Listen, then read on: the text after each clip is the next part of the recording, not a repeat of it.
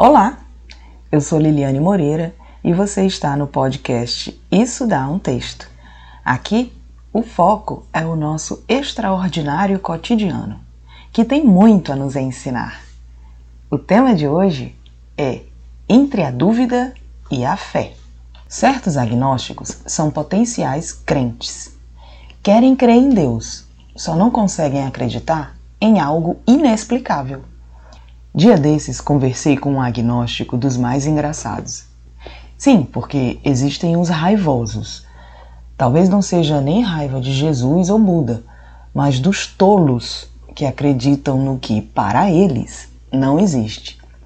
Ou talvez até sintam que existe uma força maior, mas seria atestado de pouca inteligência admiti-la, por não conseguirem defini-la. Mas será mesmo preciso definir tudo?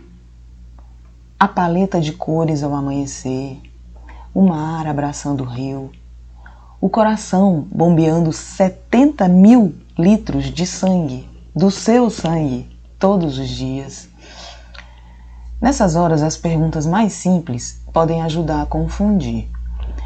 Tipo as da música O Maior Pintor do Mundo, que diz: Quem pintou o mundo? Quem escolheu a cor? Fez o sol amarelo, pôs o verde na floresta e o vermelho em uma flor.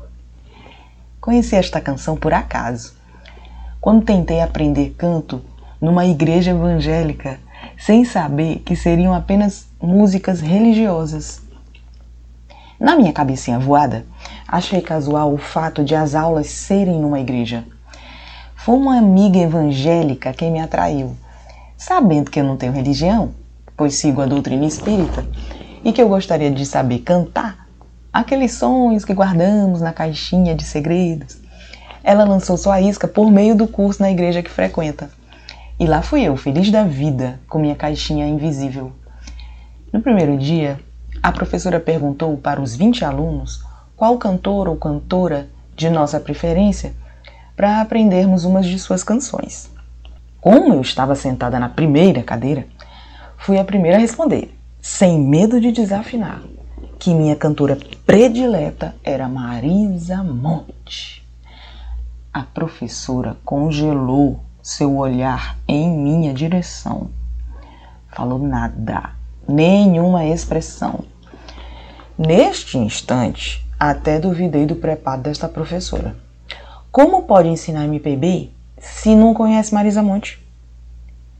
À proporção que as respostas saltavam as cadeiras, eu fui ficando envergonhada. Aline Barros, Fernandinho, Fernanda Brum.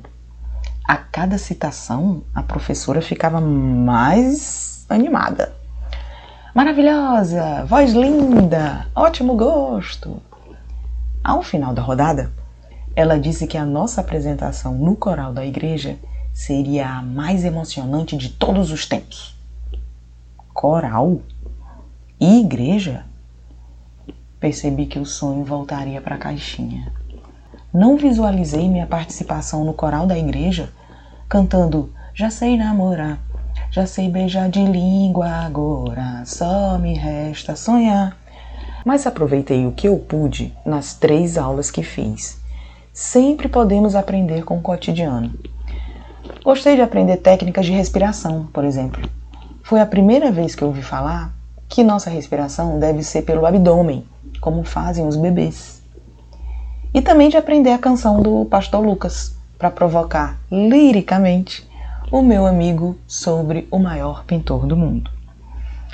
Mas provocações à parte, eu admiro gente como ele, que não aceita modelos de terceiros. Durante 30 anos, achou que tinha a mesma crença de sua numerosa família católica. Cumprira os rituais das missas todos os domingos, casou-se na igreja e até fez curso de casal com Cristo. Não sabe precisar como a chave virou, mas é libertador quando enxergamos que a crença que carregamos por toda a vida era apenas repetição do que nos fora ensinado, não uma escolha consciente.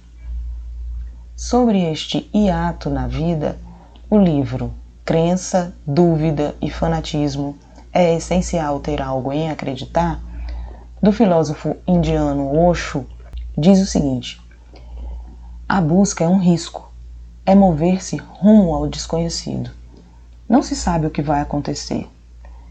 A pessoa deixa tudo aquilo com que estava acostumada e com o que se sentia à vontade e se move na direção do desconhecido, nem mesmo perfeitamente certa de que há alguma coisa na outra margem, ou se há sequer outra margem. Então, as pessoas se apegam ao teísmo ou os intelectuais se apegam ao ateísmo, mas ambos são fugas da dúvida. E fugir da dúvida é fugir da investigação. A dúvida é apenas uma investigação, não é sua inimiga é simplesmente uma interrogação dentro de você que o prepara para investigar. A menos que você duvide, não poderá descobrir. A dúvida é sua amiga. E o Osho diz ainda: a indagação religiosa não é algo que possa ser respondido por outra pessoa. Ninguém pode amar em nome do outro. A pessoa tem de viver a sua vida e tem de procurar e buscar as questões fundamentais da vida. E a menos que ela mesma descubra, não haverá alegria nem êxtase. Se Deus for simplesmente dado a ela, já pronto, é inútil. Mas é assim que vem sendo feito. Osho também alerta para a doutrinação religiosa nas crianças.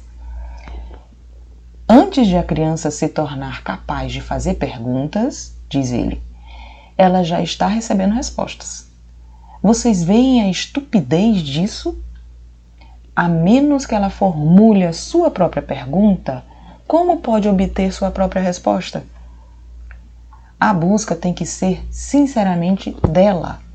Não pode ser emprestada, não pode ser herdada. Penso que podemos tentar um caminho do meio por aí.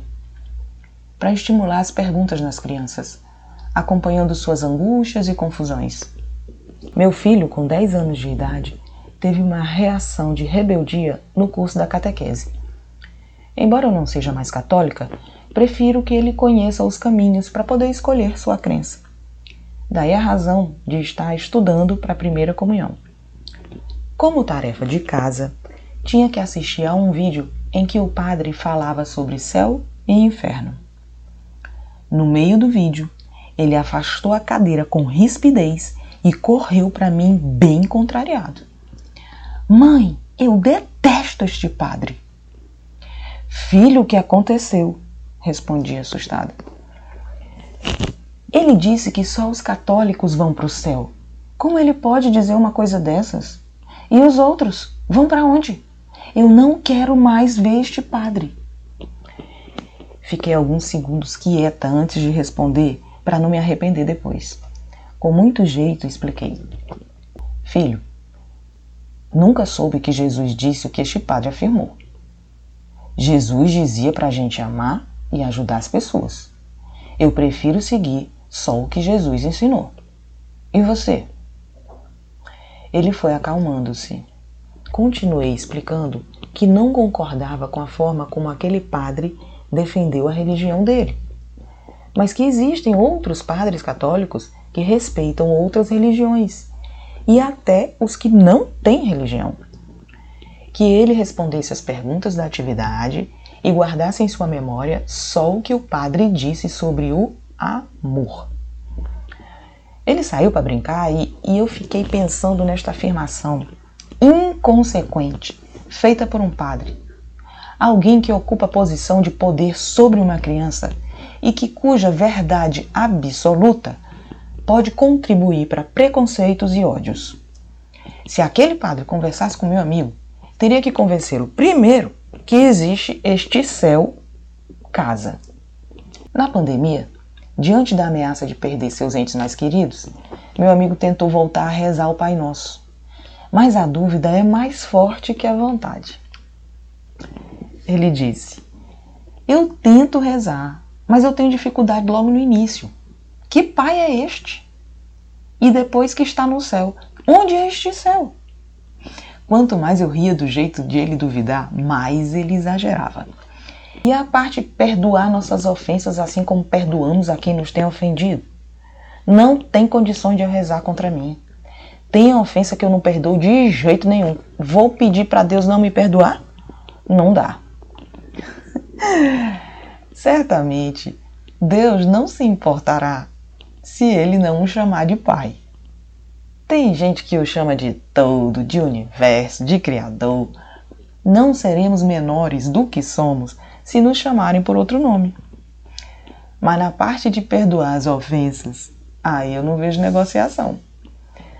Se não for pela crença espiritual, que seja pela energia negativa que atraímos com nossos pensamentos de mágoa, de raiva.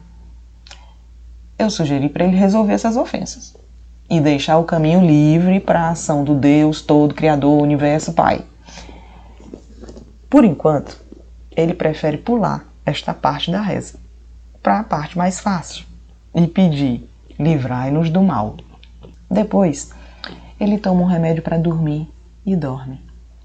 Amanhã será outro dia, igualmente colorido. Creia ele ou não. Eu sou Liliane Moreira e este foi mais um episódio do Isso Dá um Texto. Até a próxima!